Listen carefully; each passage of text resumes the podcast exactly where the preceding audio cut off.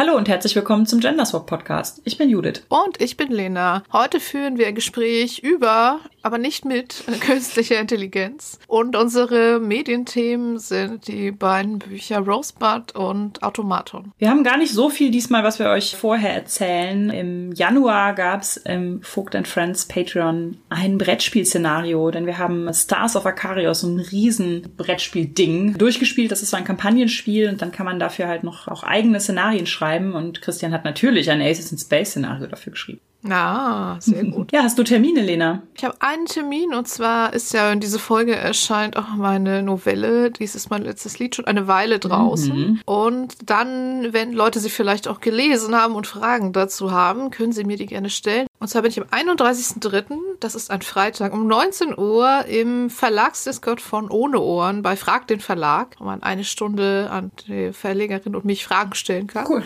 Ich weiß nicht, ob es auch noch parallel auf YouTube oder so gestreamt wird. Das verlinke ich dann noch mal kurz vorher, aber auf jeden Fall kann man da Fragen stellen. Das klingt gut. Das war's auch schon mit Themen vom Thema dieses Mal. Ja, und dann könnten wir zu einer Einleitung zum Thema kommen, mhm. die wir nicht geschrieben haben, sondern wir haben die sogenannte KI ChatGP gefragt nach einer Einleitung zu einem queerfeministischen Rollenspiel-Podcast. Hau rein. Willkommen bei unserem queerfeministischen Rollenspiel-Podcast. Hier geht es um Geschichten, die aus verschiedenen Perspektiven erzählt werden, mit dem Ziel, die Vielfalt der queeren und feministischen Community zu feiern. In jeder Folge werden wir uns in eine andere fiktive Welt begeben und gemeinsam Abenteuer erleben. Dabei werden wir uns mit Themen auseinandersetzen, die für die queer-feministische Community relevant sind und uns gegenseitig unterstützen, indem wir unsere Perspektiven und Erfahrungen teilen. Lasst uns gemeinsam eintauchen in eine Welt voller Abenteuer, Selbstentdeckung und Empowerment. Bereit? Dann lass uns loslegen. Okay, ja.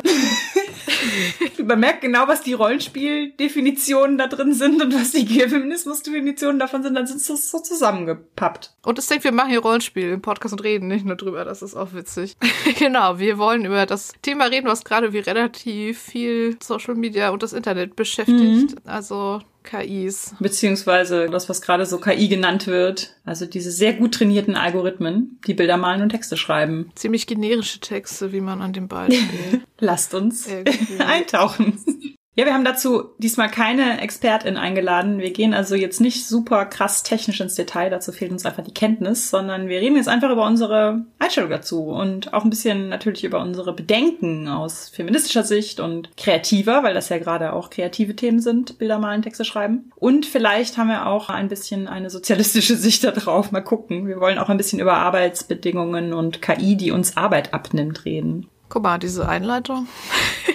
Mussten wir jetzt schon mal nicht selber machen, aber Wow. Was das wert, man weiß es. Du sagtest ja gerade schon, es wird nur KI genannt. Ja, genau. Wir haben über das Thema echte KI unter anderem in der Leleland-Folge vor ein paar Monaten schon mal geredet, also Christian und ich. Das heißt, wir wissen natürlich, dass es sich bei dem, was jetzt gerade AI genannt wird, nicht um eine echte künstliche Intelligenz handelt. Es gibt ja dieses Meme von der Person, die so einen Riss in der Wand findet und das ist ein Algorithmus und dann hängt sie so einen verzierten Rahmen darüber mit der Aufschrift Machine Learning. Und dann kommen ganz viele Leute in den Raum und der Raum ist so voller Publikum und dann hat er die Aufschrift geändert und es steht einfach Artificial Intelligence drunter. Das heißt, ja. im Prinzip ist das ein Algorithmus die ganze Zeit. Der Rahmen ist nur ein anderer und die Aufschrift darunter. Ja. Genau. Also zum Beispiel Microsoft hat vor kurzem auch stolz verkündet, dass sie bereits komplex denkende AI entwickelt haben. Sie hatten so eine Timeline der AI-Entwicklung, bei der sie schon ganz viele so Meilensteine erreicht hatten und das ist halt nur PR-Sprech. Also das stimmt nicht. Es gibt keine komplex denkende, sich ihrer selbstbewusste KI oder so. Es gibt einen Haufen Algorithmen und wie wir das bei der Microsoft KI, in Anführungszeichen, also dieser Chat-KI Tay von ein paar Jahren gesehen haben, das war glaube ich schon 2016 oder 2017 oder so, mhm. sind das so Algorithmen, die so von zum Beispiel RassistInnen in 0,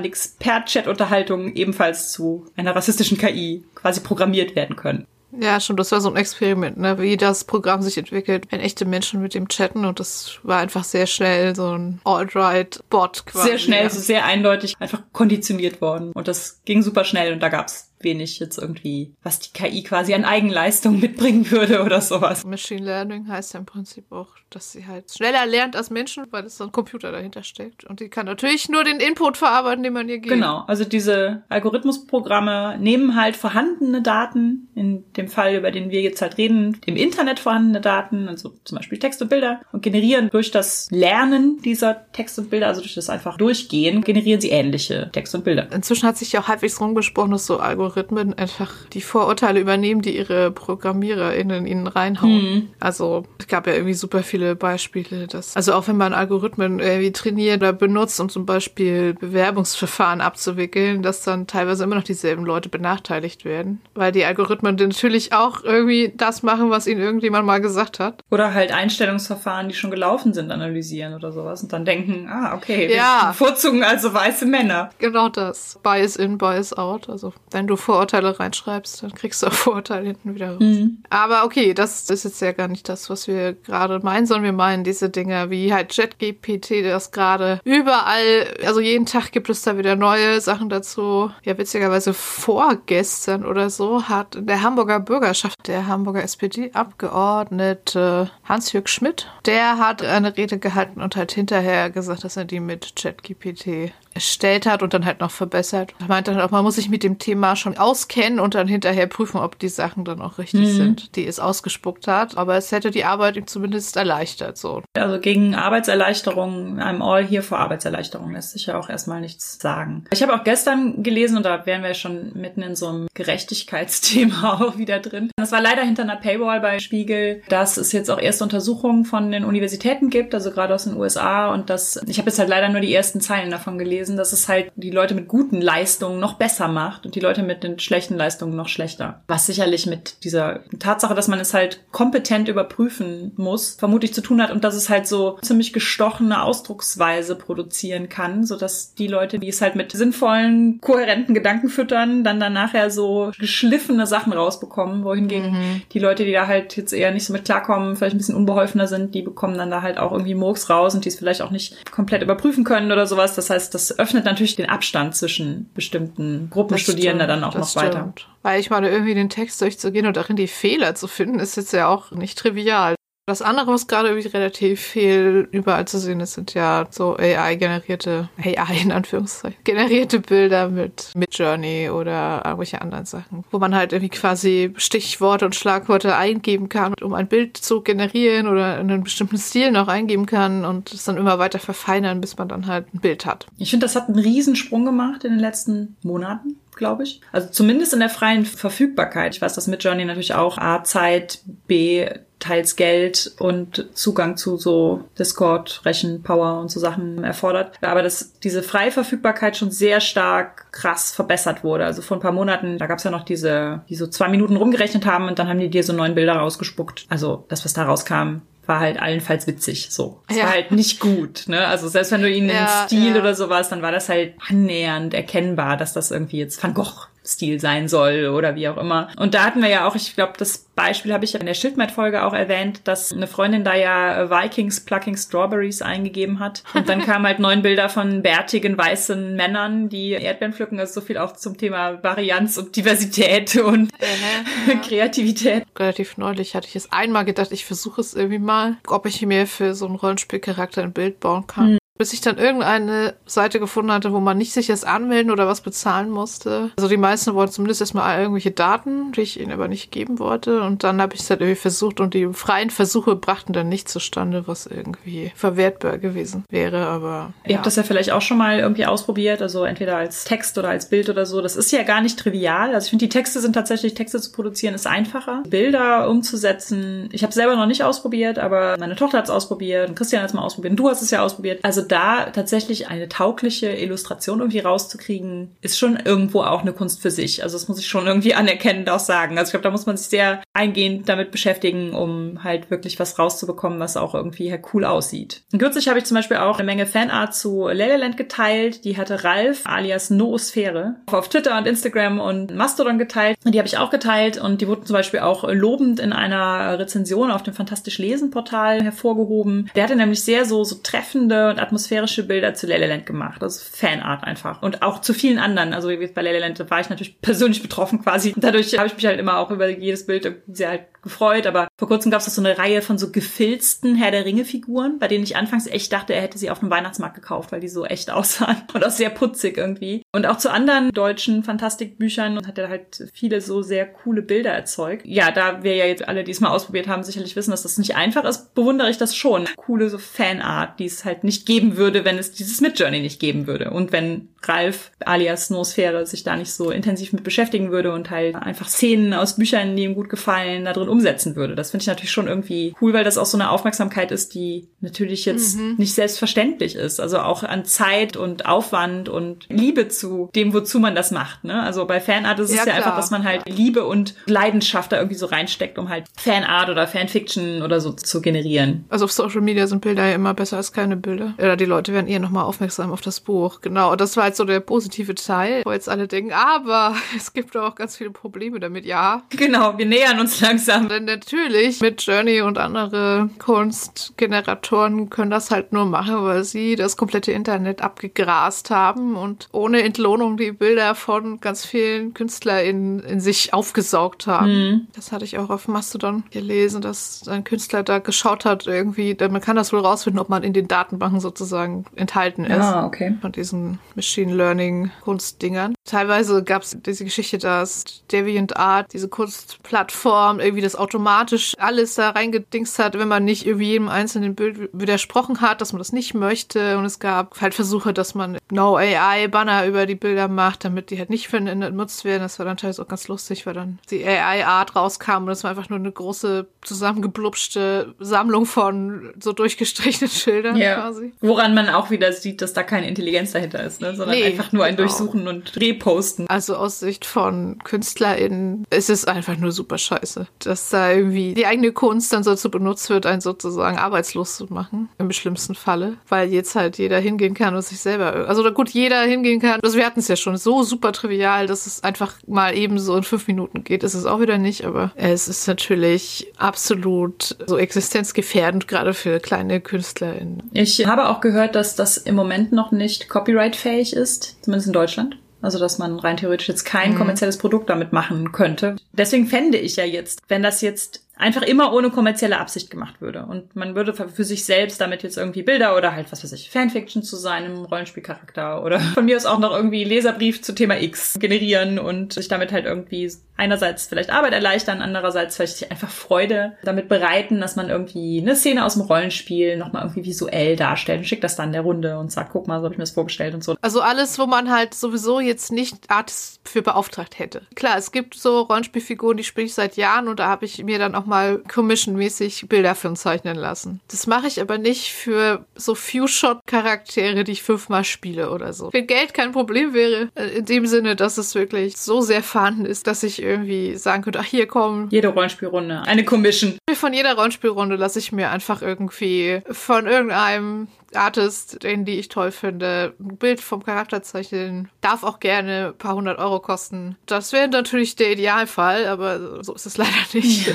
Und wenn man dann sozusagen entweder hat gar kein Bild hat oder man sucht sich irgendwie auf irgendwelchen Artwork, Pinterest, sonst was Seiten, sucht man sich halt was raus, das ist die eine Alternative. Oder man macht sich halt eins mit so einem Generator. Ich meine, es gibt ja auch schon diese Computerspiel-Generator-Dinge oder diese Pick Crew, Pick Crew, Avatar, Maker. Aber ja, also also für sowas finde ich es dann halt auch irgendwie unproblematisch, weil es würde niemanden im Auftrag wegnehmen. Ich hätte ihn nie erteilt. Es kursierte jetzt auch letzte Woche vor allem, also zumindest, dass ich das wahrgenommen habe, viel so das Argument, jetzt profilieren sich Leute als KünstlerInnen, dabei ist das alles AI erstelltes Artwork, die haben gar nicht das harte Lernen, das Training hinter sich, dass wir richtigen KünstlerInnen hinter uns haben. Klar, kann man sagen, ne, so, aber finde ich, ist gar nicht das ausschlaggebende Argument halt. Also dann könnten auch jetzt zum Beispiel traditionelle KünstlerInnen, die also nicht digital ihre Kunst kreieren, könnten jetzt auch zum Beispiel Digital Artists vorwerfen, die könnten nicht mehr mit Pinseln malen oder die wüssten nicht mehr, wie man ihre Ölfarben anrührt oder was weiß ich. Da könnte man ja irgendwie ganz viele Sachen, wo Handwerk sich einfach irgendwie auch weiterentwickelt, wo Kunst sich auch irgendwie vielleicht, wo neue Formen dazukommen, könnte man dann sagen, ihr müsst nicht mehr die Zeit für Fertigkeiten aufwenden, die wir aufwenden mussten. Das finde ich ist gar nicht so das Ausschlaggebende, sondern das Ausschlaggebende ist halt einfach wirklich, dass die Kreativität von anderen halt einfach kopiert. Also dass es halt keine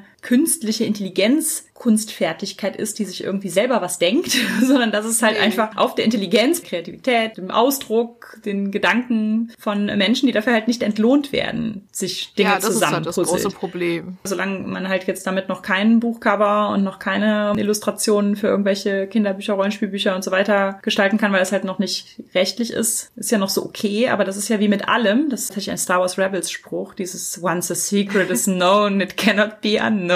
Das ist aber halt sehr guter Star Wars Rebels Spruch, der ist sehr wahr einfach. Damit ist es halt auch so, also wir können das halt nicht zurückdrehen wie immer, ne? Also wir können nicht sagen, ah komm, machen wir jetzt halt nicht mehr, wir bannen das jetzt irgendwie oder so, das wird nicht funktionieren. Wir müssen halt irgendwie einen Umgang damit finden, wie die Existenz von Leuten dadurch nicht bedroht werden kann. Das ist das große Problem, weil der reine Effekt dahinter, also das Machine Learning ist ja im Prinzip schon auch nur das, was Menschen auch nur sehr viel langsamer tun. Mhm. Zu erlernen, wie man in einem bestimmten Stil malt, wie man das technisch richtig umsetzt und auch so Inspiration von vielleicht Stilen von anderen oder von einfach irgendwas, was man irgendwo gesehen hat, Fotos oder in der Natur oder so. Das ist ja im Prinzip schon auch das, was KünstlerInnen auch machen. Das ist ja im Prinzip, wie wir alle inspiriert werden und dazu lernen und unsere Technik verbessern. Ja, klar, Kunst kommt ja auch nicht aus dem Nichts. Die Maschine macht es halt einfach nur sehr viel unfair schneller als Menschen. Das Problem ist halt auch irgendwie gar nicht, dass die Maschine das kann. Das Problem ist, dass sie halt heute ausbeutet. Ich finde es so ein bisschen so, es gibt doch diesen einen Fall in den Niederlanden oder in Belgien mit einer Fotografin,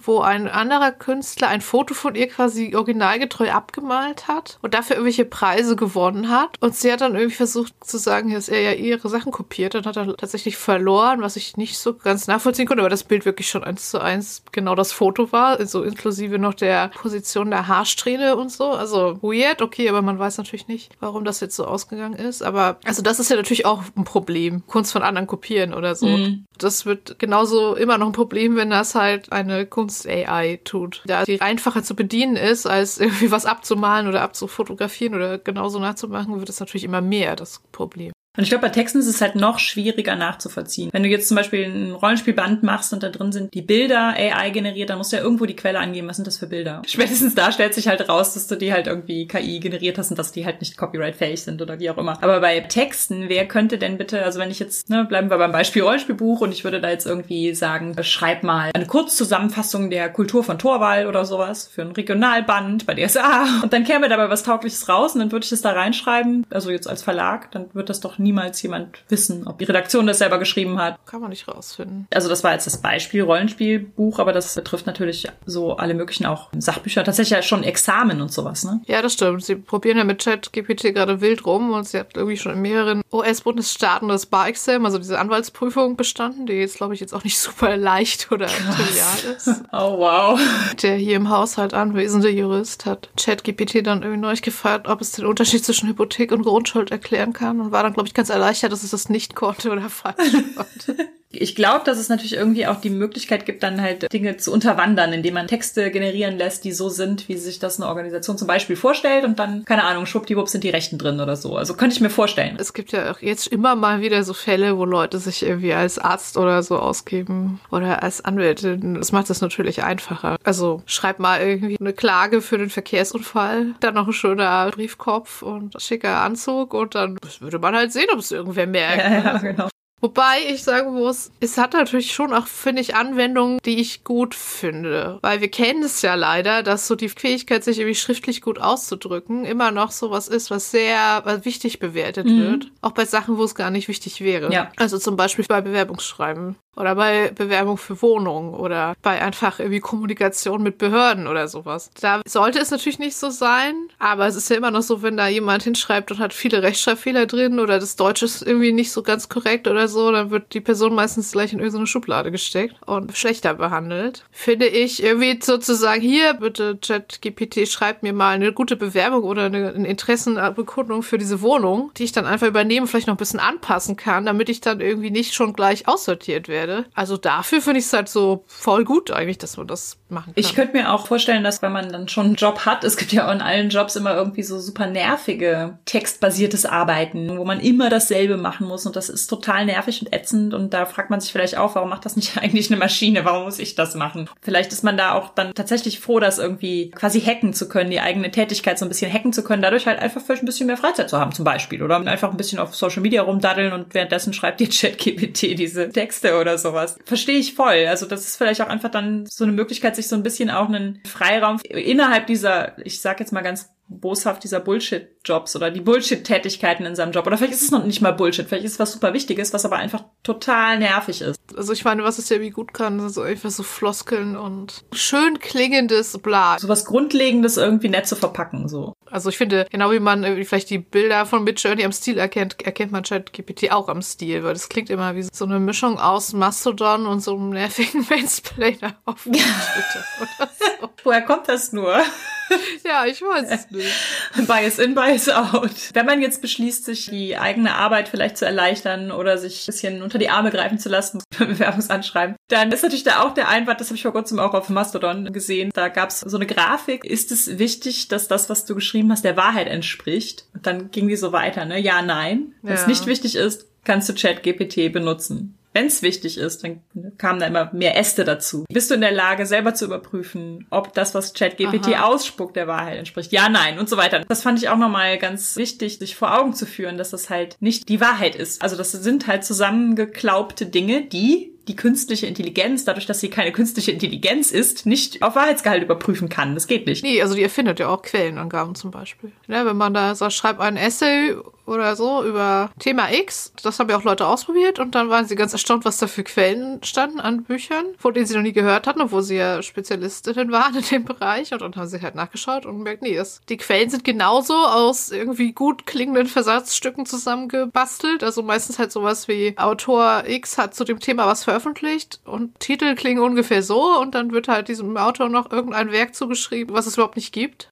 was ja einfach daran liegt, dass die künstliche Intelligenz nicht bewerten kann, was sie da macht. Es gibt keine Innensicht. Es kann einfach nicht sagen, oh, ach, das ist ein Autor mit einer Buchangabe, dann muss ich natürlich genau die übernehmen, weil es steht ja fest, sondern es behandelt das natürlich ja, genau. wie alles andere, wie Bausteine, was es zusammenklauben kann. Aber wenn man das nicht weiß. Das wäre auch nur das erste Mal, dass Leute für mich arbeiten, irgendwelche Quellen erfinden. Aber das ist natürlich dann im großen Stil. Und man muss sich natürlich irgendwie auskennen, um dann rauszufinden, dass das falsch ist. Und bei so Quellen ist ja auch immer das Problem, dass es ja auch ganz oft, wenn man irgendwie halt Paper schreibt oder sowas, dass die Quellen von dem Paper, das man gelesen hat, dass man das dann selber als Quelle angibt und sowas. Das hat ja ein enormes Vervielfachungspotenzial, ja. wenn dann diese fiktive Quelle nicht nur einmal benutzt wird, sondern quasi weiter zitiert wird und sowas. Ein Schneeballsystem falscher Quellenangaben. Und auch dieses sich das Leben erleichtern ist auch immer so der Fallstrick, dass das natürlich nicht mehr dann der die Einzelne macht und das dann halt so eine persönliche Arbeitserleichterung ist, sondern dass Firmen denken, juhu, das ist ja super, das spart ja Geld, das bauen wir in unsere Arbeitsstruktur ein. Und das ist ja jetzt schon so. BuzzFeed zum Beispiel, diese, naja, also ich würde es jetzt nicht News-Seite nennen. Die machen ja alles von News über irgendwelche Quizzes und Rezepte und sonst was. Die haben ja jetzt schon irgendwie gesagt, dass sie jetzt Texte auch verstärkt mit ChatGPT erstellen und dafür irgendwie fünf oder zehn Prozent ihrer Belegschaft feuern. Also es, es, passiert halt schon. Immer wenn man denkt, das wäre die dystopische Variante, dann ist sie schon irgendwo passiert.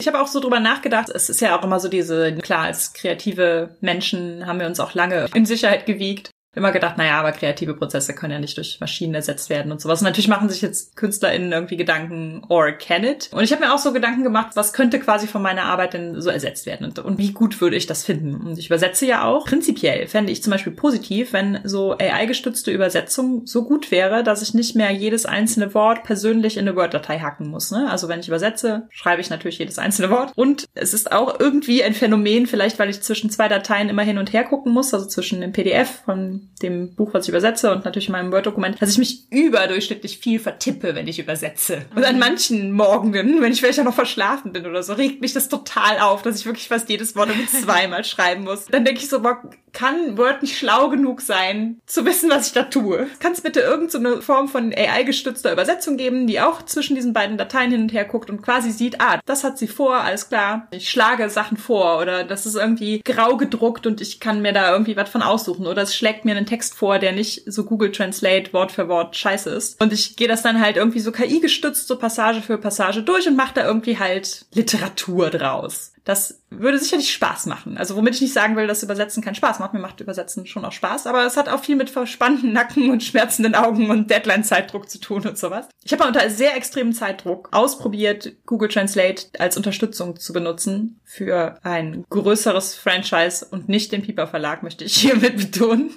da kannst du halt nicht drei Wörter am Stück stehen lassen. Also man muss eigentlich alles umformulieren. Das heißt, so richtig eine Arbeitserleichterung ist es auch nicht. Es ist auch frustiger, als die Sätze direkt selbst zu formulieren irgendwie. Ne? Also so dieses Umformulieren ist schon irgendwie nervig. Irgendwie eine andere Form davon, die vielleicht irgendwie besser funktioniert oder so, so dass ich mich quasi entspannt drum kümmern könnte, daraus Literatur zu machen. Aber was dann ja passieren würde, wäre, dass man ÜbersetzerInnen früher oder später AI-übersetzte Texte gibt und ihnen, wie BuzzFeed das vermutlich jetzt auch macht, nur nicht mit Übersetzung, sondern mit journalistischen mhm. Texten, und dann halt sagt, hier für einen Bruchteil deines Honorars, liest das mal im Akkord Akkordkorrektur. Dann schaffst du mehr Aufträge in weniger Zeit als schnell, schnell. Die Arbeit ist vielleicht auch schlechter, aber du musst dafür jetzt auch immer weniger Erfahrung, weniger Ausbildung, weniger Expertise mitbringen. Das würde ja wahrscheinlich passieren. Also das heißt, ich müsste genauso viel arbeiten, müsste in der Zeit aber mehr schaffen und mein Job würde einfach prekärer Genau, du müsstest doch die ganze Zeit Angst haben, dass du dann noch ersetzt wirst durch andere Leute, die zum Beispiel kein Englisch mehr können müssten. Also ich glaube halt auch, dass man jetzt nicht davon ausgehen muss, dass so Literatur jetzt irgendwie in den nächsten fünf Jahren komplett abgeschafft wird, weil diese sogenannten AIs ja nur reproduzieren, was man reingeschmissen hat. Also das ist ja kein Prozess, irgendwie was super Innovatives zu machen oder so. Das heißt, du kannst sie mit ganz vielen Sachen füttern und sie werden vermutlich jetzt nichts super Überraschendes damit tun. Aber was halt schon so ein Ding ist, ist, dass sie so so Schablonen gut nachmachen können. Es gibt ja Bücher, die einfach sehr schablonhaft nach so ganz festen Plotpoints und bestimmten Tropes und so ablaufen. Aber es gibt ja zum Beispiel als Job auch Groschenromane zu schreiben. Mhm. Diese Paperback Dinger, die dann immer dieselbe Handlung haben. Der Arzt verliebt sich in die Krankenschwester. Ich hätte jetzt gedacht, das E-Book hätte die vielleicht, aber nein, die liegen ja immer noch. Also ich glaube, weil die Zielgruppe halt einfach noch existiert, also ältere Leute vermutlich vor allen Dingen sind, liegen die halt immer noch sehr prominent so bei uns im Zeitschriftenkiosk. Ja, die haben ja meistens auch dann so eine schöne große Schrift, damit man die auch gut lesen kann. Also ich kann mir schon vorstellen, dass so ein Groschenroman, der immer nach Schema F abläuft, dass das irgendwann womöglich so eine AI übernehmen könnte. Mhm. Beziehungsweise ich hatte mich da noch mit äh, Oskar drüber unterhalten und der meinte, er könnte sich auch gut vorstellen, ich glaube, das stimmt auch, dass man dann irgendwann gar nicht mehr ein Buch kauft, sondern man hat einfach auf dem Tablet oder auf dem Handy oder so so ein Tool, wo man eingibt, was man gerne lesen würde und dann sagt, okay, ich hätte gerne eine Romance-Geschichte mit einem Mann und einer Frau. Es soll irgendwie ein Happy End geben und das und das soll als Thema irgendwie vorkommen und es soll gerne in Südfrankreich spielen. die Themen bitte irgendwie nicht. Dann spuckt einem das Ding so auf die Wünsche zugeschnitten zugeschnittene Groschenroman-Romance aus. Mhm. Custom made also weil ich jetzt Romance gesagt habe, funktioniert natürlich genauso gut mit Krimi. Ja, John Sinclair und so. Vermutlich auch generische Heldenreise-Fantasy-Geschichte. Mhm. Ja, solange es halt irgendwie einfach den festen Abfolgen folgt und bestimmte stereotype Charaktere drin hat und so, funktioniert das, glaube ich, schon ganz gut. Es ist ja gar nicht die blödeste Idee, wenn man sich sozusagen so Bücher auf sich persönlich zuschneiden lassen könnte. Aber da sind wir wieder am Problem, was wird dann aus den Leuten, die sie bis jetzt geschrieben haben? Ja. Ja, was machen die dann? Füttern die auch nur noch die Datenbank oder kontrollieren irgendwelche AI-generierten Sachen, die dann vielleicht doch mal gedruckt werden sollen? Also alles daran, was irgendwie gut ist, ist dann doch nicht gut, weil es dann am Ende wieder dabei landet, dass Leute ihre Jobs verlieren. Und da ist halt auch einfach das Problem, dass uns die Means of Production nicht gehören, ja. Einerseits, A, ist es dieses Meme, was ich auch vor kurzem mehrmals gesehen, gelesen, wie auch immer habe, dass wir in der AI jetzt halt die schönen Sachen, ne, das Schreiben und das Malen ja. und sowas übertragen, damit wir selber mehr Zeit zum Putzen und für unsere Bürojobs haben und sowas. Also das ist eine Sache. Irgendwo sind wir sehr falsch abgebogen. Ich glaube, das liegt auch daran, dass man irgendwann mal gedacht hat, Roboter machen alles für uns. Mhm. Aber die Robotik einfach. Die lässt uns hängen. Die lässt uns echt hängen, die Robotik. Also es gab ja auch zum Beispiel mal irgendwie diese Idee, dass in Japan so Pflegeroboter in, in Pflegeeinrichtungen arbeiten. Und die haben sie jetzt ja wieder abgeschafft, weil die menschlichen MitarbeiterInnen da so sehr damit beschäftigt waren, die Roboter zu kontrollieren, dass sie selber überhaupt nicht mehr zu irgendwas gekommen sind. Und ich meine, klar, so am Fließband immer eine Bewegung ausführen, das kann natürlich Robotik. Aber jetzt räum mal hier die Wohnung auf jetzt geh mal und liefere die Post aus. Das kann ein Roboter halt Wäsche nicht. waschen und aufhängen und abhängen. Und ja, irgendwie. Und dann gleichzeitig hat dieses Machine Learning und diese Algorithmen, die haben irgendwie viel schneller sich entwickelt und deshalb sind wir jetzt so, ja, die AI macht meinen Job und ich muss währenddessen den Geschirrspüler ausräumen. Das ist doch scheiße. Ja, genau. Und das Ding ist halt auch, dass Automatisierung in der gesamten Geschichte der Arbeit halt nie zum Vorteil der Arbeitenden war, sondern immer nur zum Vorteil der Leute, denen die Fabrik gehört. Also ganz kurzen Exkurs los. Ich habe vor kurzem das Buch Maschinenstürmer aus der Edition Nautilus gelesen und euch danach geschenkt. Also ich habe Ja. es so sehr vorsichtig quer gelesen und es dann als Weihnachtsgeschenk verschenkt. Tut mir leid. Ich war so neugierig auf den Inhalt. Habe ich in der letzten Folge erzählt, habe ich ja euer Geschenk auch vorher gelesen. Hier war ich sehr erleichtert, dass wir uns gegenseitig die Geschenke vorher gelesen haben. Ja, das ist ein Buch über die Luditenbewegung, beziehungsweise es fängt an mit der Luditenbewegung in England. Ich weiß gar nicht genau, ob man die Luditen oder Laditen ausspricht. Ich hatte vorher noch nie davon gehört. Lustigerweise beschäftigt sich, glaube ich, das Rollenspiel Brinkwood mit den Luditen, was mir bis dahin nicht klar war. Ich habe gedacht, was für eine lustige Kombination der Sherwood Forest und Industrialisierung. Und als ich Maschinenstürmer las, dachte ich so, ah, damn it. Also die Luditen waren äh, TextilarbeiterInnen in Nottingham, deshalb Sherwood Forest. Und die haben sich bei all ihren Schriften und ihren Taten immer auf ihren König Ned Ludd berufen, also L-U-D-D, der angeblich im Sherwood Forest residierte.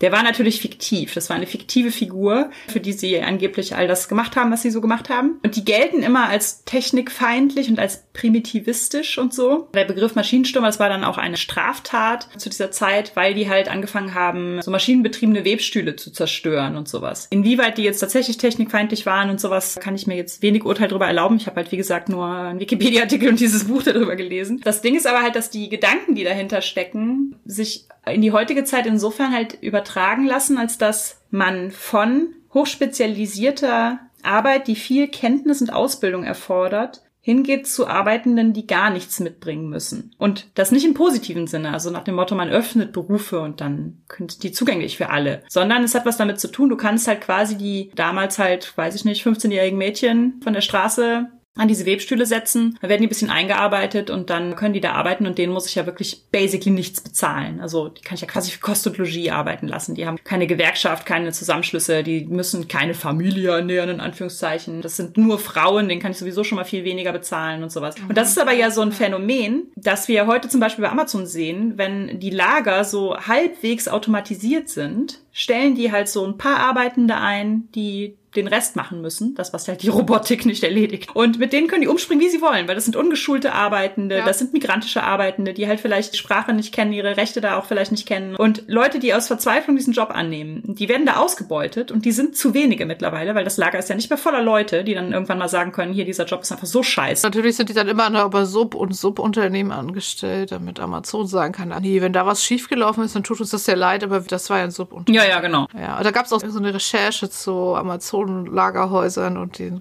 dieser Speditionslogistik dahinter. Genau, dass sie einfach so von einem Computer gesagt kriegen, jetzt gehst du hier hin und nimmst Paket X und dann trägst du das dahin und dann als nächstes musst du auf Ebene Y, also komplett irgendwie gesteuert von so einem Handy, irgendeinem Tablet oder wie auch immer und mach halt. Genau, und die sind halt zu wenige, die stehen zu sehr unter Druck, die sind zu sehr auch von diesem Job abhängig. Und das heißt, sich da zu organisieren, Gewerkschaft zu gründen, Forderungen zu stellen, wird halt immer unwahrscheinlich. Also je mehr dieser Job halt voll automatisiert wird, desto weniger bist du in der Lage, dich irgendwie gewerkschaftlich zu organisieren oder dich um deine eigenen Rechte als arbeitende Person zu kümmern oder so. Wenn du erstmal überhaupt wüsstest, dass es das Recht dazu gibt und dann irgendwie losgehst und sagst, hier, ich will jetzt einen Betriebsrat gründen, dann schmeißen sie sich sofort raus und stellen den Dann können sie ja auch ein. jede Person von der Straße einstellen, weil sie brauchen ja niemanden, der das irgendwie gelernt hat oder der irgendwie irgendwas mitbringt, wo es dann halt vielleicht einen Mangel an Arbeitskräften gibt oder wo die halt gucken müssen, ne, also wir können uns das nicht leisten, die alle rauszuschmeißen, sondern die können halt einfach die nächste Person nehmen und auch wieder feuern. Und das macht halt Arbeit einfach so viel prekärer, dadurch, dass von dieser Spezialisierung und von diesem erlernten Wissen und so so abgewichen werden kann, weil es halt alles automatisiert wird. Und das war halt auch schon der Fall bei den LuditInnen, weshalb die halt angefangen haben, diese Maschinen kaputt zu machen, weil sie halt gemerkt haben, es werden gar keine WeberInnen mehr gebraucht, die das tatsächlich am Webstuhl gelernt haben oder die Ahnung von irgendwie Mustern und von Stoffen und bla bla haben, sondern das wird alles ersetzt und übrig bleiben halt die ganz prekär Arbeitenden. Und letztendlich ist das ja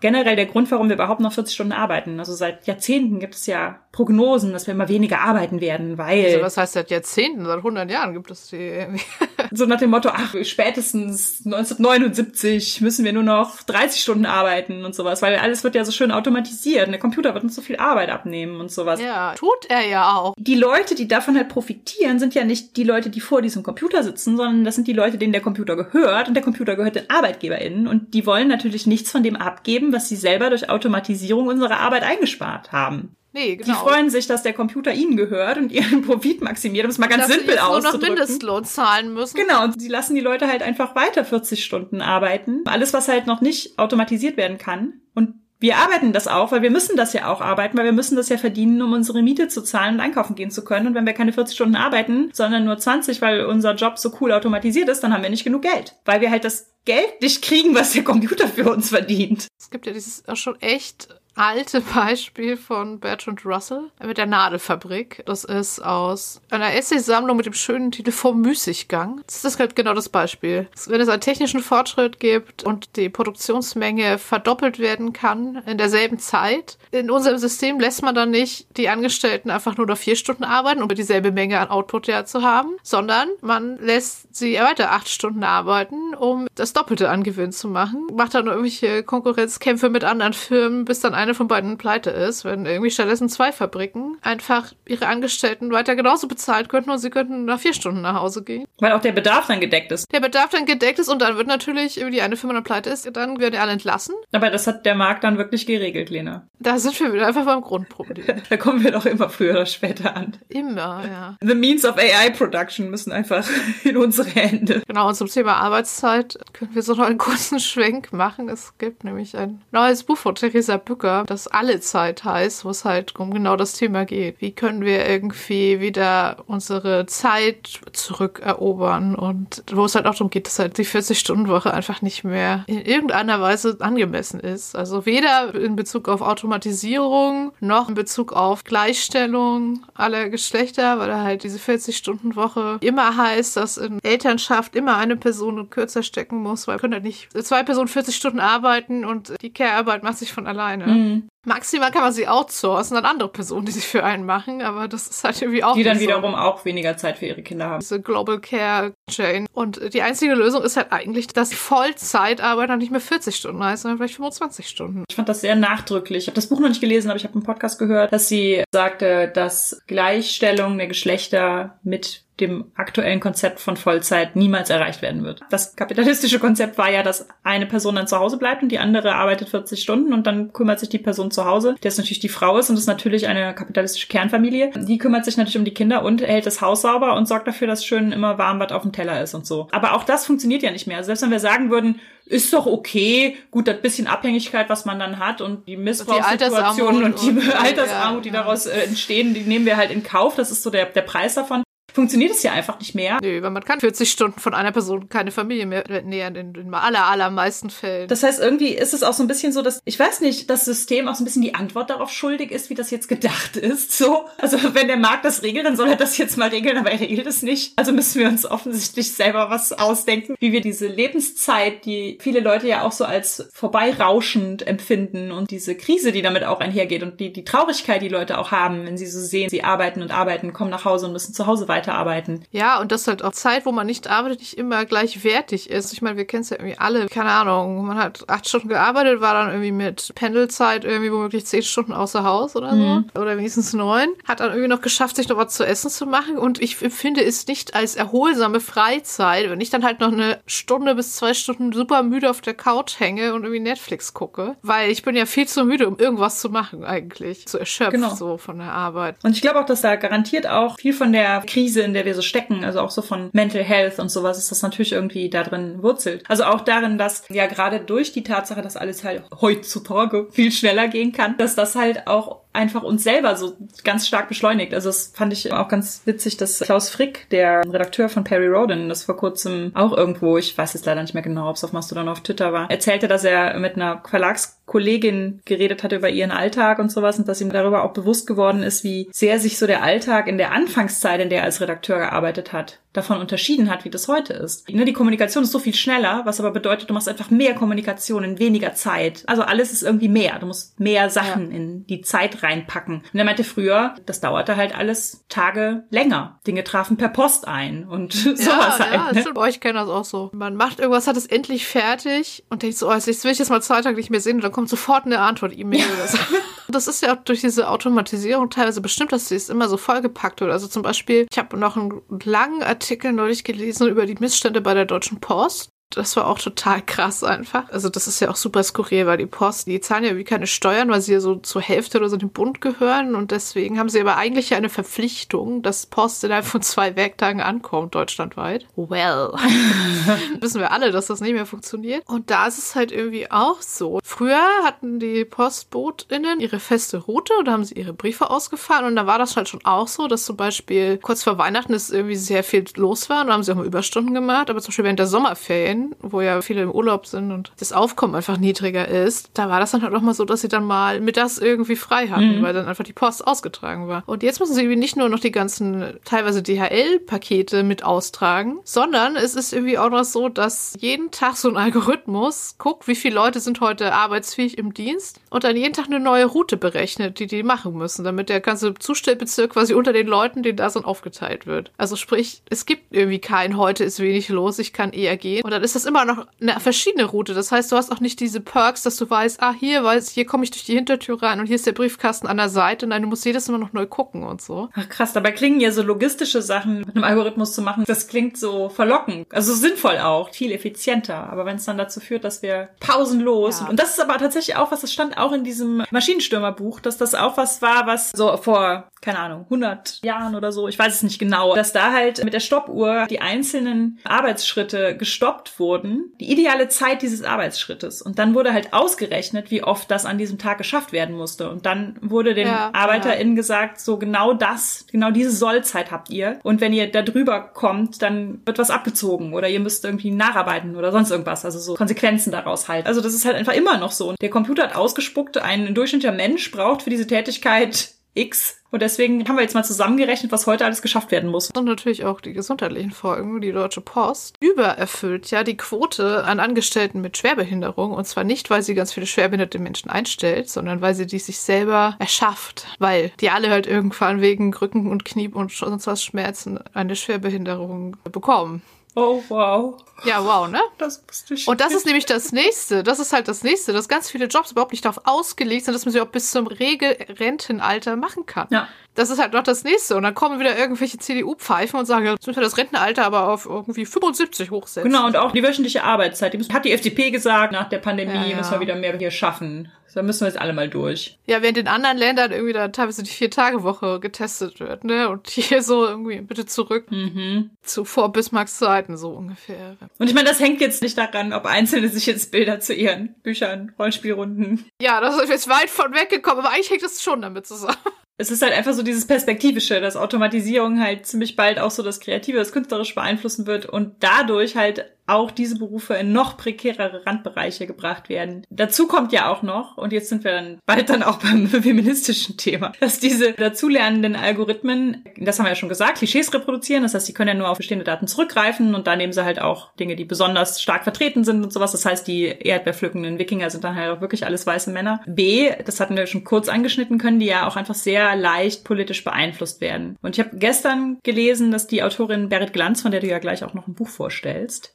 getwittert hat, auf den Summer of AI folgt der Winter of AI Abuse. Und dann hat sie mehrere so Berichte und Tweets und so geteilt, wie mit so AI-generierten Deepfakes aller möglicher Missbrauch getrieben werden kann. Super schnell ist das nicht einfach nur so, dass es witzig oder irgendwie subversiv oder so, sondern das wird ja dann super schnell antifeministisch und sexualisiert und gewaltvoll und rechts. Also selbst bei diesen irgendwie harmlosen mit Journey AI-Kunst sieht, wenn man da irgendwie Frau oder so eingibt, kommt halt super oft sowas halbnacktes raus, irgendwie riesen Ausschnitt, weil sie wohl teilweise halt auch mit so Digital Porn Sachen trainiert werden und so, dass man sehr sieht, es kommt halt nur das raus, was man reingemacht hat und die Darstellung von Frauen im Internet ist jetzt nicht super divers. Ja, dann gab es auch einen Bericht, den hatte ich dann da auch bei Barrett Glanz gefunden über eine Stimm KI, da hatte ich noch gar nicht drüber nachgedacht. Also die konnte in einem Beispiel sehr überzeugen Joe Biden nachmachen, so eine Rede von Joe Biden. Das heißt aber natürlich, man kann auch eine Rede von Joe Biden nachmachen, in der der halt alles sagt. Ne? Ich meine, klar, das wird ja auch im Film und sowas sicherlich schon benutzt. Es gibt ja zum Beispiel diese ganzen Alternate History Serien und sowas wie For All Mankind, wo dann halt irgendwie Reden gehalten werden. Und das ist mir schon klar, dass das da halt auch Anwendung findet, dass Kennedy dann halt da eine Rede hält, wo, keine Ahnung, das Mars-Programm startet oder irgendwie sowas. Das wird natürlich insofern dann schwierig, wenn das halt nicht mehr halt irgendwie irgendwie Special Effects Artists sind, die dafür nötig sind, sowas zu machen, sondern wenn das halt quasi der Incel von nebenan kann oder so, dann hast du halt Stimmen von Prominenten, die Sachen sagen, wie halt Hate Speech oder sowas. Also es gab da jetzt so einen Fall, wo eine, ich glaube, eine Beta oder so von so einem Programm offiziell für alle zugänglich war und die Leute von der Firma haben gesagt, ja, probiert das mal aus und sowas und prompt hat dann Emma Watson Mein Kampf vorgelesen oh und es wurde so ein Soundfile hochgeladen, wo jemand Trans Rights, a Human Rights sagt und dabei erwürgt wird und sowas. Weißt du, so, du machst es für die Öffentlichkeit, zack. Nazis nehmen es und ja, genau. Also eine Riesenquelle für so eine neue Welle von Fake News, klar. Das ist ja auch bei diesen ganzen Deepfake-Sachen halt so. Natürlich kann man das überprüfen. Das hat diese Firma auch sofort gesagt. Ja, sie hätte jetzt die Beta wieder geschlossen. Danke. Wir überprüfen das jetzt erstmal alles, alles, was halt irgendwie strafrechtlich ist, können wir zurückverfolgen zu der IP-Adresse, die es gemacht hat und sowas natürlich. Aber es ist natürlich für die einzelne Person, die sowas jetzt im schlimmsten Fall auf Facebook sieht oder so, es ist halt nicht nachvollziehbar, was davon Nein. realistisch ist und was nicht. Natürlich kann das irgendwie eine Nachrichtenagentur oder so überprüfen. Aber natürlich nicht irgendwie Hinz und Kunst, der sich vornehmlich über die Facebook-Seite von irgendeiner Querdenker-Verein Vereinigung informiert oder irgendwie sowas. Das heißt, die haben jetzt auch halt die Möglichkeit, da einfach riesig was an Kram zu produzieren, niedrigschwellig. Du machst du nichts anderes mehr so, nein, das ist nicht echt. Nein, guck doch mal, das und das, daran sieht man das. Also ich meine, es ist ja eh schon so, dass so diese Kompetenz, irgendwelche Fakes im Internet zu erkennen, jetzt sag ich mal, nicht bei allen Leuten super ausgeprägt ja. ist oder irgendwie es einfach auch nicht interessiert, ob das jetzt echt ist oder nicht, weil ich meine, das ist ja in dieser postfaktischen Welt, in der wir leben, dann manchen auch einfach schlicht egal. Mhm. Diese Deepfake-Sache existiert jetzt auch schon länger. Da war ja auch das prominenteste Beispiel, also für mich jetzt, für mich als Star Wars Fan, war das prominenteste Beispiel natürlich Luke Skywalker. Also in der letzten, spoiler ich das damit? Ist egal, ihr habt alle Mandalorian geguckt, oder? Das hört ihr jetzt kurz. Genau, in der letzten Folge der zweiten Staffel von Mandalorian kommt Luke Skywalker zu Besuch. Wird von Mark Hamill gesprochen, aber ist... Sieht halt aus wie 30. Ein Special Effekt. Und da haben Leute gesagt, mh, hm, sieht super unecht aus. Sah auch super unecht aus. Dann tauchte Luke nochmal auf in einer Boba Fett Folge. Und da war er kein Special Effekt mehr, sondern ein Deepfake. Was wohl ein Unterschied ist. I didn't know. War das erste Mal, dass ich es gemacht habe, war bei Rogue One, ne? Mit Tarkin. Dieses Tarkin-Prinzip und Leia, Tarkin und Leia in Rogue One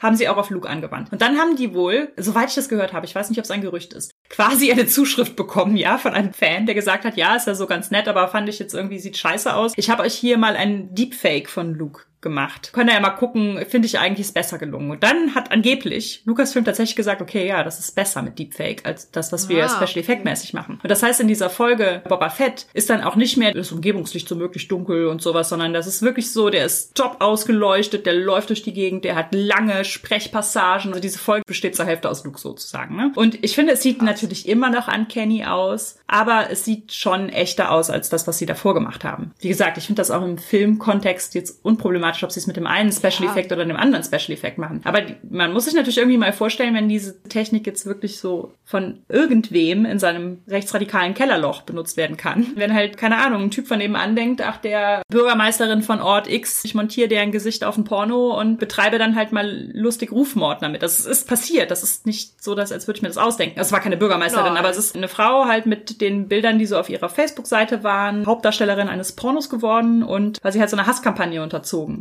Ja, die meinte halt auch, punished for being a woman with a public voice of any kind, that's the best way I can describe it. It's saying, look, we can always do this to you. Das wird vor allem Frauen betreffen, wie immer, und queere Menschen. Immer, also ich meine, also auch ohne Deepfake-Pornos. Frauen oder weiblich gelesene Personen sind ja im Internet immer einer Vielzahl von mehr Hass ausgesetzt. Und ganz viel davon ist natürlich auch, um sie da rauszuekeln. Und es gibt jetzt einfach noch ein paar neue tolle Tools für die Leute, die das machen wollen. So, ne? Also ich weiß gar nicht genau wie, aber irgendwie müssen wir halt mit dem Fakt leben, dass diese ganzen netten Spielereien immer sofort missbraucht werden. Immer sofort ja. sexualisiert, rechtsextrem, Hate Speech, sonst irgendwas. Wir lassen uns also so einen antifeministischen Rechtsruck quasi algorithmisch unterfüttern. Ja, ich bin begeistert. Toll. Dann sagen die, die Leute mir, ja, dann sei doch halt nicht im Internet so. Ne? Dann sei doch nicht sichtbar und halt doch einfach die Fresse und bleib zu Hause so. Was natürlich nicht die Lösung ist, aber das wird ja immer wieder gesagt. Mit diesen ganzen Kunst-AIs ist es so ein bisschen so ähnlich. Das kannst du nur vermeiden, dass sie deine Bilder auslesen, wenn du sie nicht im Internet postest. Aber wenn du sie nicht im Internet postest, findest du halt nicht statt. Kriegst halt auch keine Aufträge.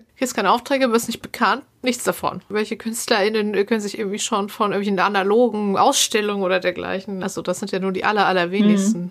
Ja, da war doch diese lustige Geschichte, wo jemand mit Thomas Jefferson gechattet hat und dann immer mehr Fragen gestellt so zum Thema Sklaverei und dann irgendwann zu kritisch wurde, schloss ich das Programm.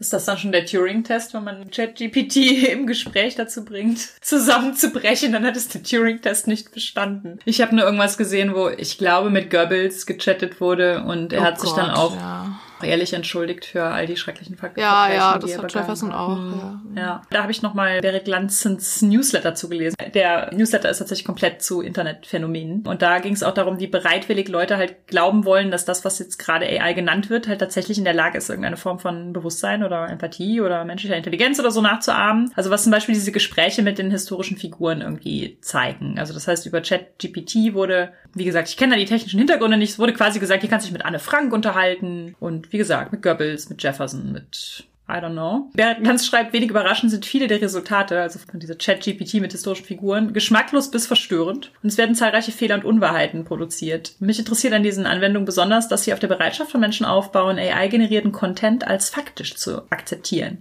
Leute sind halt einfach sehr bereit, das so zu glauben, was die KI so ausspuckt. Obwohl sie ja, wie gesagt, keine KI ist, sondern einfach nur Dinge zusammenkopiert. Das ist jetzt vielleicht schon fast so eine Art Fazit. Ich habe mich dann gefragt, wie können wir das überhaupt navigieren? Also letztendlich wird sich das ja nicht mhm. umkehren lassen. Und wir müssen halt irgendwie hoffen, dass wir selber immer informiert genug sind, um das halt durchblicken zu können und auch informiert genug, um uns halt irgendwie wehren zu können. Also um verhindern zu können, dass AI jetzt auf Kosten arbeitender Kunstschaffender, wie auch immer, genutzt wird, den Profit zu maximieren und unsere Freizeit zu minimieren. Also das Problem ist ja auch, wenn wir das jetzt können, ist das so prinzipiell nett für uns. Aber wenn wir halt irgendwie merken, der Großteil der Leute fängt an, keine Ahnung, Joseph Goebbels zu glauben, wenn er durch den Chat-GPT angeblich spricht oder so, Aha. dann stellt das ein großes Problem dar. Und ich weiß ehrlich gesagt nicht, wie man das, also klar, durch Aufklärung und so, aber es ist schon irgendwie schwierig, wenn Leute das glauben wollen. Nicht hinterfragen. Ja, genau. Einfach. Ja, also bei den Bildern finde ich es auch schon per se problematisch, einfach, dass sie ganz viele andere Kunst dafür unbezahlt weiterverwendet und so. Aber letztendlich ist das Problem, Problem irgendwie ja tatsächlich, wo wir auch schon wieder 17 Mal waren in diesem Podcast, aber wie können Kunstschaffende Kunst machen und davon irgendwie noch leben?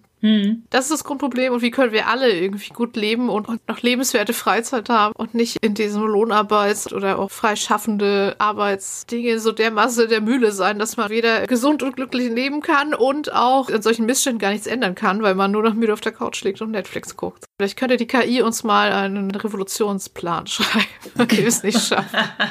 Ich glaube, am Ende ist es wieder das, wo es das immer ist. Individuell ist es womöglich kein Problem, aber wenn das ganze System dann darauf beruht, ist es wieder doch ein Problem und gleichzeitig kann man individuell nichts am System ändern. Wenn ich jetzt sage, ich verzichte darauf, mir mit, mit Journey irgendwie Charakterbilder zu erstellen, dann wird sich einfach genau nichts ändern. Das ist halt das Problem. Werden wir auch irgendwie noch sehen, wie sich das entwickelt. Das ist ja auch immer so was, wo ich mich immer frage, ist das Kulturpessimismus oder ist es wirklich so, dieses ja auch immer ganz oft gesagt wird, dass der technische Fortschritt schneller ist als der gesellschaftliche und dass wir quasi quasi nicht, nicht Schritt halten können im Anpassen unseres alltäglichen Lebens und sowas. Wie gesagt, ja. ich bin da manchmal so ein bisschen, dass ich so denke, hm, ist das wirklich so oder ist das so ein bisschen auch so ein früher war alles besser Gedanke oder so ein, ja, weiß ich klar, nicht, das spielt da sicherlich auch irgendwie mit rein, aber ich sehe es schon auch, also dass wir gar nicht so die Möglichkeiten haben, das alles zu navigieren weil wir mehr Zeit dafür, weil wir kein Machine Learning betreiben können, wir persönlich. Ja, wir persönlich. Wir brauchen längere Zeit, um das zu lernen. Also der technische Fortschritt ist auf jeden Fall auch immer schneller als so der gesetzgebende Fortschritt. Mhm. Und von daher hoffe ich, dass da dann auch mal schnell irgendwie was kommt, was halt zum Beispiel verhindert, dass AI-Bilder im Stil von XY dann irgendwie auf dem Cover gedruckt werden und, und Leute damit Geld verdienen können. Und natürlich auch, dass wir immer mal von Maschinen erledigen Arbeit für uns, aber wir müssen trotzdem alle 40 Stunden Stunden arbeiten, weil das einfach so vorgesehen ist, dass wir davon immer wegkommen, weil dann wäre das alles auch gar nicht mehr so schlimm. Also, das Fazit ist Revolution.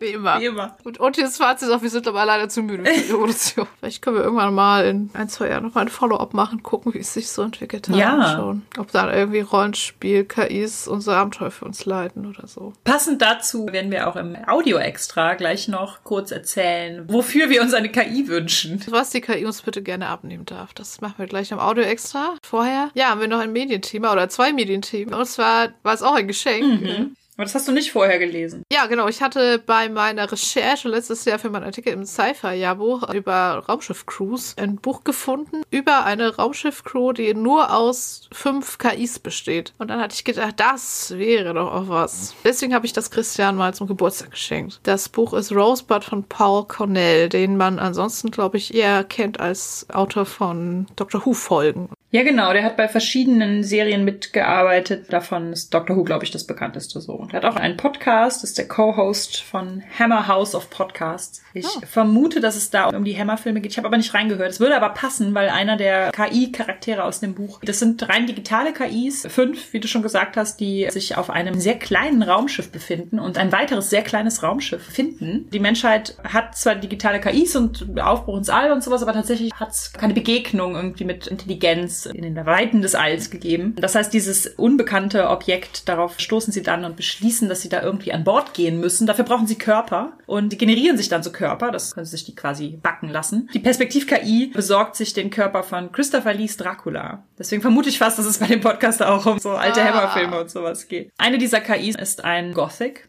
Einer ist ein Ballon. Eine ist Diana. Man weiß nie so genau. Diana ist immer Diana. Einer ist ein Ball aus Händen. Und die fünfte ist ein Insektenschwarm. Klingt auf jeden Fall schon echt abgefahren. Echt abgefahren, genau. Es geht dabei sowohl natürlich um diese Erforschung von diesem, was haben wir da vor uns und was findet sich da drin und was will diese Kontaktaufnahme von uns und sowas. Es geht auch darum, dass die Erde mittlerweile von The Company beherrscht und gestaltet wird und dass Menschen es wohl auch irgendwie verkackt haben. The Company scheint schon so unser turbokapitalistischer Ultra-Albtraum zu sein. So, alle müssen immer tun, was The Company sagt. Und The Company gibt auch immer täglich ein Update. Außer dass durch den Kontakt mit diesem fremden Schiff brechen diese Updates ab und deswegen sind die KIs das, was sie sind und was sie von da an halt, wie sie sich selbst weiterentwickeln, was sie selbst lernen und sowas. Sie sind von ihrem täglichen, ich werde immer wieder auf Null gesetzt, so abgeschottet. Und da ist natürlich dann so die Frage, was für eine Art von KI sind die jeweils? Wie sind die entstanden? Was ist der Identitätskern und sowas? Die Hauptfigur Haunt, dieser Gothic, das wird ziemlich am Anfang auch klar. Der ist einfach ein Computerspielcharakter, der aus der grauen Vorzeit des äh, Computerspiels äh, übrig geblieben ist. Der war eigentlich ein Antagonist, so ein Finsterling und war aber so ein Publikumsliebling, dass der halt von seinen ProgrammiererInnen immer weiterentwickelt wurde und schließlich in so einer Zeit, in der man KIs noch eher verstecken musste, ist er irgendwo gespeichert und verborgen worden und irgendwann ist dann den Status einer offiziellen KI erhoben worden. Und viel mehr, außer dieses, es geht um verschiedene Formen von KI und Identitätssuche danach und so, wollte ich auch gar nicht verraten. Ich wollte ein englisches Zitat vorlesen, weil oh, ich das irgendwie ganz cool fand. Er denkt über Gewächshäuser nach. He's inherited the concepts of greenhouses. He's never been to a greenhouse or to anywhere else. He hasn't thought about greenhouses in decades. There's a certain sort of language, a certain sort of thought that those who made him wanted from him, and greenhouses aren't part of it. They're just something someone dumped into him with a load of other stuff. And so, here he is, partly written and partly accidental. Das ist sehr schön. Ja, genau. Also Teile von ihm sind geschrieben und Teile sind einfach irgendwie entstanden durch irgendwelche Infos, die irgendwie in ihm gelandet sind. Weil das ist tatsächlich ja auch irgendwas, was Menschen dann doch mit dieser Form von KIs dann gemeinsam hätten. Also wir sind irgendwie ja, das geschrieben, unser genetischer Code und dann sind wir all die Infos, die im Laufe unseres Lebens in uns gelandet sind. Das finde ich sehr schön. Ja, ja klingt gut. Ich habe es ja auch schon hier und werde es hoffentlich auch bald mal lesen.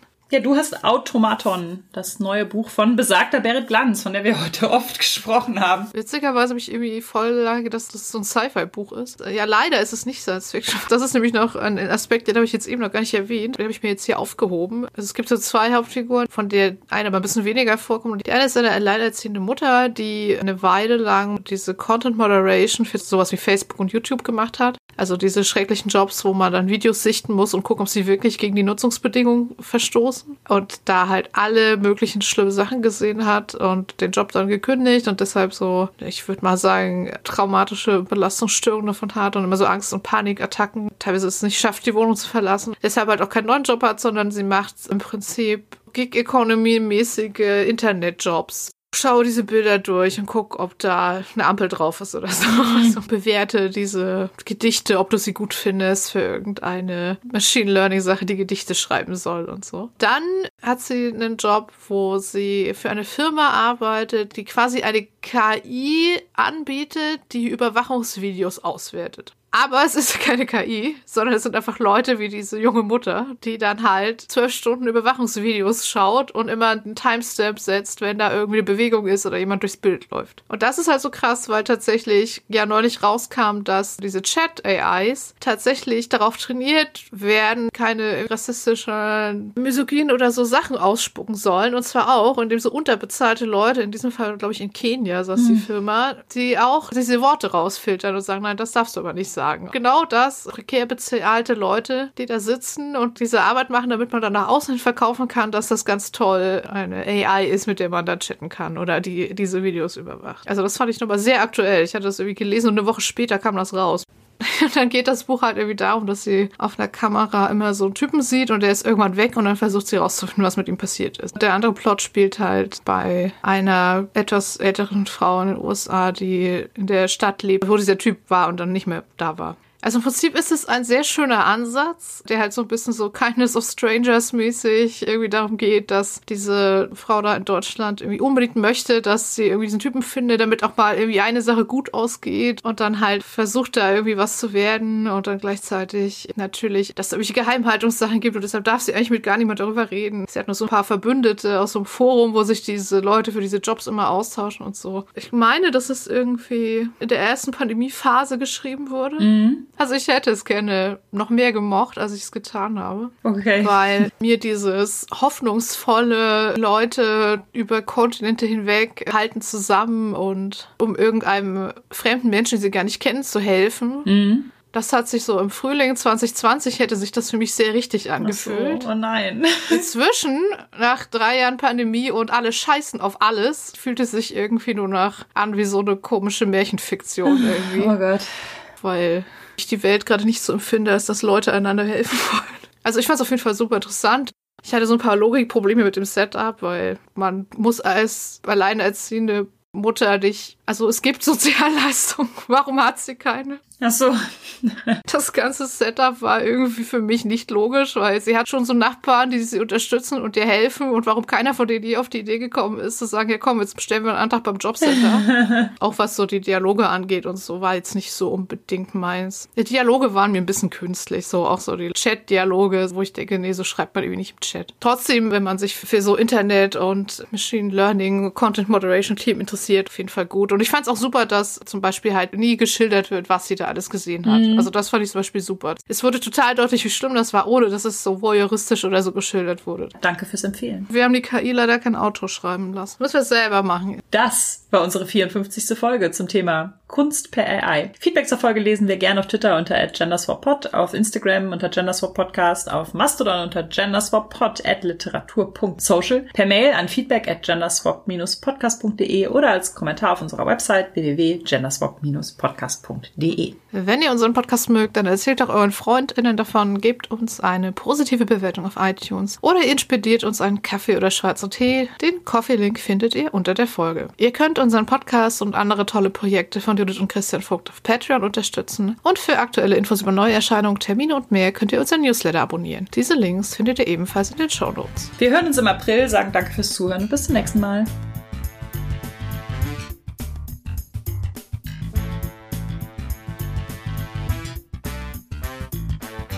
Unsere Patrons sind Adrian, Alexander, Andrea, Anna, Annalena, Antonia, Bapf, Katrin, Benjamin, Björn, Boni, Brophy, Bruno, Caroline, Christoph, Cypher, Claudia, Daniela, Daedalus Root, Doro, Ilea, Elias, Eva, Evelyn, Fabian, Felix, Füllerfuchs, Gabriel, Gundi, Henning, Hungerhummel, Ingwer, Jan, Jannis, Johannes, Julia, Julia, Julia, Justine, Kai, Karma, Karl-Heinz, Katrin, Katha, Kay, Kirsten, Laura, Lilly, Lisa, Laura, Lur Olid, Mara, Marcel, Marco, Markus, Mario, Markus, Mary, Max, Merlin, Mika, Micha, Michael, Michael, Michael, Mo, Moritz, Mr. B, Natschi, Nerd Meets You, Nikolas, Nimea, Nina, Nudetin, Patrick, Paula, Petter, Philipp, Philipp, Projekt Myra, Rabenkönigin, Ralf, Resa, Sal, Sarah, Schreiberling, Skimi, Shelly, Sol, Sphärenmeisterspiele, Sven, Tahina, Tanja, Technosmurf, Tellurian, Tentacle Duck, Thorsten, Tino, Tjörn, Tobias, Tobias, Tobias, Tütenclown, Vic Vital. und Senja. Vielen Dank. Vielen Dank.